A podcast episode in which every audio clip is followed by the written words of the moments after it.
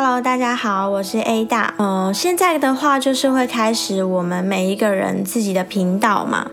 我这边的话会比较多跟大家分享一些关于一个人自助旅行，以及一个人在国外工作啊，或者是说户外活动，比如说像登山、露营这些的一些经验。当然还有就是轻熟女的感情观这部分。A 大的频道 Follow Me 主要会跟大家分享这相关的一些部分。至于之后的集数的话，会再跟大家公布。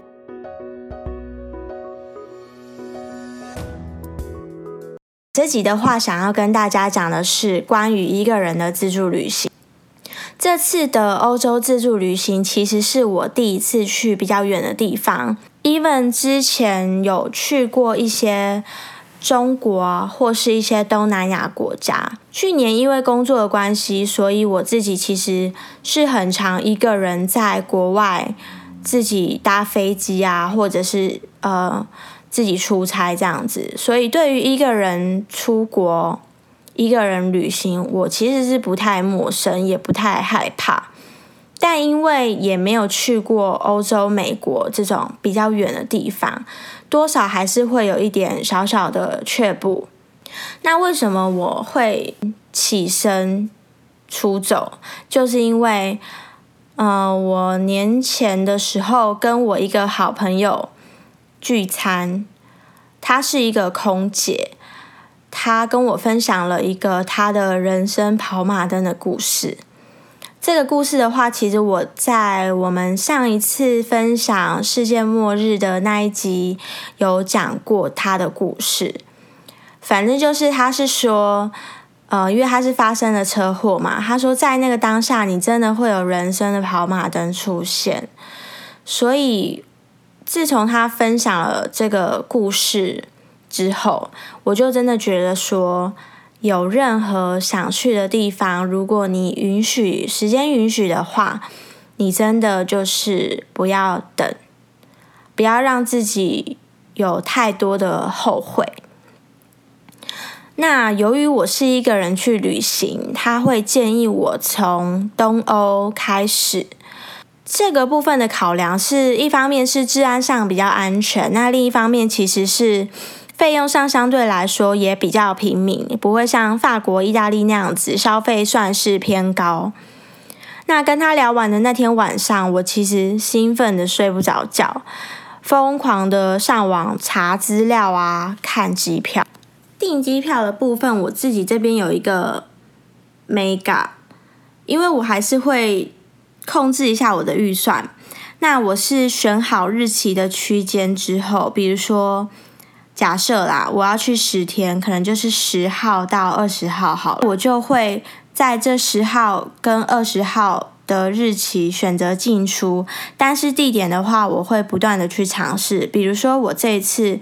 去是奥地利跟捷克好了，我就会看说奥地利进捷克出是多少钱，捷克进奥地利出是多少钱，或者是说奥地利进出是多少钱，捷克进出是多少钱，我就会这样子一直去组合。其实真的差蛮多的，因为像我那时候查，如果是维也纳哦，维也纳是奥地利的城市，如果说从维也纳进出的话，就是大概两万五，但如果是维也纳进布拉格出，就大概两万块左右，甚至不到两万块。其实真的差蛮多的当然，如果说大家不 care 这个价格的话，也是可以，就是看好日期跟地点之后就直接出发。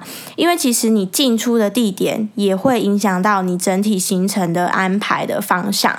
像如果你是同一个点进出的话，比如说你是奥地利进出。好了，你从奥地利玩到捷克之后，你就要再把车跟你的行程再拉回奥地利，你才有办法搭飞机回去。但如果你是不同点进出的话，这时候好处就很多，因为你不需要花多余的时间。坐车，你不需要花多余的时间去移动回同一个城市，你可以直接玩到哪，你就直接从那边飞走。那我觉得这样子的话，其实也蛮省时间的。如果你出去的时间不是很多的话，我觉得你可以选择不同点进出。那除此之外呢？其实那天我看完机票之后，我非常的心动，但我并没有马上下定，我让自己先去睡一觉，冷静一下。睡觉起来之后，我就觉得说不行不行，我还是很想出发，所以我就订票了。那为什么要让自己冷静？就是避免太冲动，然后后悔吧。但睡一觉起来之后，你就会发现说：“天呐，你还是真的很想去耶！”所以就赶快订票了。我订了五天后的机票，去十天八夜。其实现在想想还蛮疯狂的因为等于是你在那五天之内，你就要马上把你所有的行程、饭店，包括行李什么都收拾好、准备好。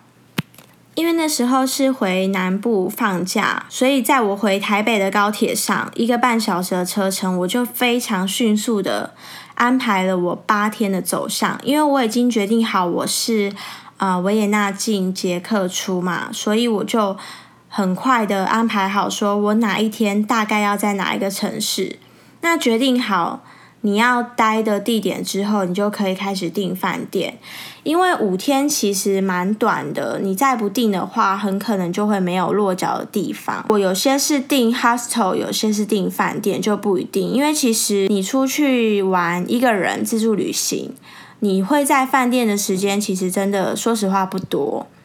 住 hostel 有好处，就是你可以认识其他人，也是有人会觉得说不太 OK。如果是很浅眠的人。是不建议啦，因为你可能会被其他人吵到。我自己的话是一个非常非常好睡的，只要我很累的话，我怎样都可以睡着，我就觉得没差，我就订了 hostel。那当然也有些地方是订饭店，比如说那时候去那个哈修塔特的时候，就是住在饭店。接下来的每一天，其实我都是疯狂的爬资料啊，排了概率的行程。像我自己其实是表格强迫症的患者，我会把要去的地方有哪些。景点、餐厅、购物、交通、住宿等等，全部条列出来。我会用 Excel 表格来汇整所有的资料。Excel 表格不是可以开分页吗？我就会开景点的分页。